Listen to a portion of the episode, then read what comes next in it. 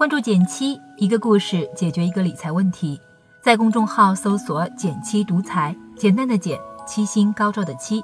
关注后回复“电台”是本电子书，请你免费看。我们今天故事的标题是一年赚的两百万，半年就亏完了，是不是挺惊人的？但确实是来自最近收到的真实故事。有句话我挺认同的：靠运气赚的钱。终究会凭实力全部都亏掉。别说道理都懂，但身边犯这类错误的依然层出不穷。最近就听到了某位朋友创业失败的消息。原本在一家知名的四 A 广告公司工作的他，平台好，收入高。两年里，在给自己攒下一波业内口碑和大牌客户资源之后，他主动辞职单干了。但真脱离了平台，大客户不再主动联系他了。小客户又挑三拣四，变相压价，碰巧行业又在转型期，最终工作室没撑过一年就关门大吉了。想来错拿平台当本事，错把运气当实力，其实是我们很多人都有可能会犯的错误。之前我也特地做了个征集，收到不少有启发的故事，挑了三个典型的。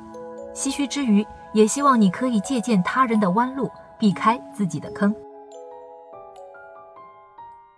先来看第一个故事，炒股四年赔光了拆迁款，来自我们的读者莉莉安。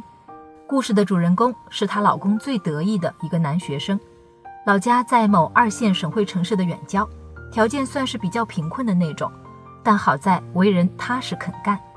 毕业后去了一个三线小城市做销售，夫妻俩一个单位，花了两三年时间，齐心协力攒下了第一桶金。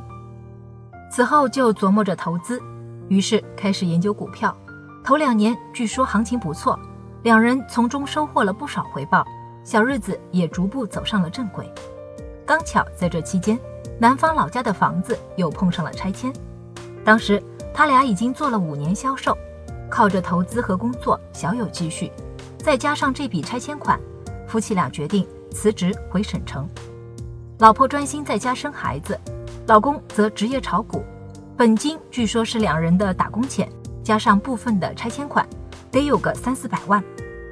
炒股的细节我们外人不得而知，只知道二零一五年他们把全部本金都输光了，一夜回到了解放前。想想原来踏实赚着辛苦钱，投资起来总是更谨小慎微些，真得了笔横财，反倒不珍惜了。第二个故事是一年赚的两百万，半年就亏完了。来自读者文生，我的前同事之前在国有银行工作，体制内铁饭碗，收入也蛮稳定的。三年前跳槽进了一家小额贷款公司，还当上了部门领导，工资据说翻了一番。刚好那也是这类企业的快速发展期，生意做得风生水起。看他的朋友圈，工作一年就买了别墅，换了奥迪，第二年还得了对双胞胎儿子，妥妥的人生赢家了。但不是有句话说“男人有钱就变坏”吗？我看放在他身上真是一点都没错。可能就是这钱挣得太容易了，之后就没看他好好上过班，而是开始网上赌钱，赌得非常大，一天一夜就赢了几百万，还跟哥儿几个炫耀。然后就没有然后了，像人间蒸发了一样。听说是输光了所有的钱，跟老婆离了婚，房子车子都卖了，也还不完欠下的网贷。所以干脆躲起来了，真是成也网贷，败也网贷。现在想想，他的情况跟那些彩票中大奖的差不多，靠运气快速致富，虽让人羡慕，但要真没那本事，这钱也真守不住。最后一个故事是原地踏步就是退步，来自读者江源。我的一个远方亲戚，算是我们当地的一个小老板。零几年的时候，开了个类似代加工的企业，生意起步早，又逢二零零八年至二零一二年是当地经济最景气的时候，公司发展迅速，也打响了知名度。但在挣到钱后，他并没有继续投入在老本行里扩大产能，而是跟风把资金都转移到了自己不熟悉的地产和金属材料批发生意里。一来是这两个行业当时看着更赚钱，二来。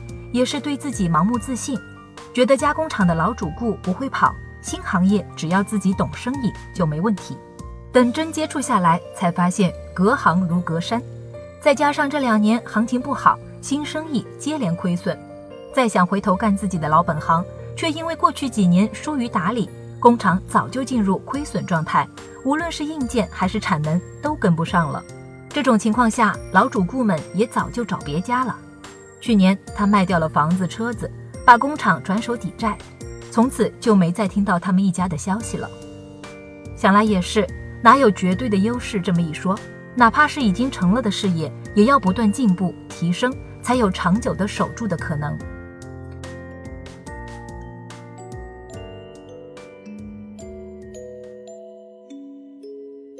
看完这些真实经历，我最大的一个感触是：凡是不可持续的，都不值得羡慕。那可持续的背后是什么呢？是愿意不断学习的开放心态，是多想一层为什么的思考习惯。是不断积累打磨的系统能力。就拿理财来说，作为一个坚持科普理财六年多的号，最常收到的一类问题就是投什么能赚钱。但我们总不讨喜的想和你多聊几句产品背后的原理，你能承受的风险，你的理财需求等等等等。这也是我们一直说的理财初心，让你掌握持续有钱、不为财务焦虑的能力。人生最遗憾的事，往往不是没有好运气，而是运气比实力来得更早一些。好了，今天就到这里啦。右上角订阅电台，我知道明天还会遇见你。微信搜索并关注“减七独裁公众号，记得回复“电台”，你真的会变有钱哦。